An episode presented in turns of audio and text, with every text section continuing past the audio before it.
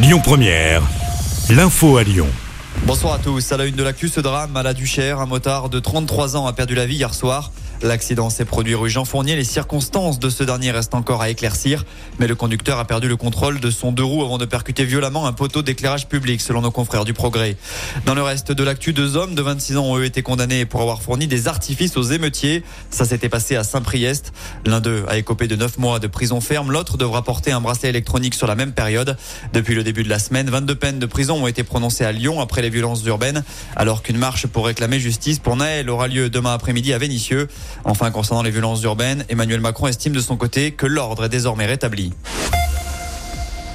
Le Rhône est placé en vigilance jaune aux orages ce soir. L'alerte va durer jusqu'à la fin de journée et c'est le nord du département qui est ciblé selon Météo France.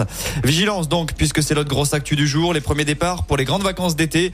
Bison futé, voie orange sur les routes sur toute la France. Un seul axe est classé rouge, c'est évidemment l'A7 de Lyon à Orange. Il est déconseillé de partir cet après-midi avec un trafic annoncé comme saturé sur l'autoroute du Soleil. Il est préférable d'attendre 20 heures pour prendre la route. Et puis, autre pagaille à venir du côté de Lyon, le tunnel sous Fourvière sera totalement fermé à la circulation dans le sens Marseille-Paris tout ce week-end.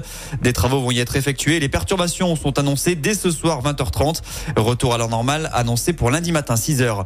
Les résultats sont tombés cet après-midi dans notre académie. Les troisièmes savent enfin s'ils ont obtenu ou non le brevet.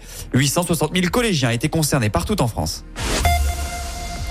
Deux nouvelles destinations EasyJet programmées au départ de l'aéroport Saint-Exupéry. La première mènera les voyageurs vers Hurghada, une station balnéaire égyptienne. Il y aura deux vols par semaine à partir du 31 octobre.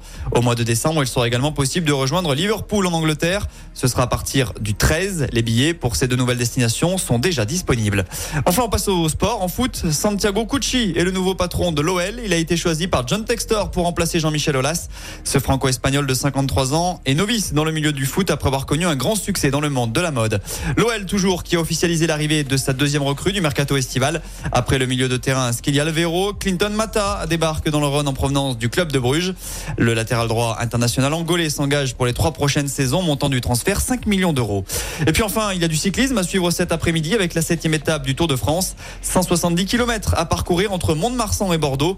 Hier, Tadej Pogacar s'est imposé devant Jonas Vingegaard. Ce dernier a malgré tout récupéré le maillot jaune de leader.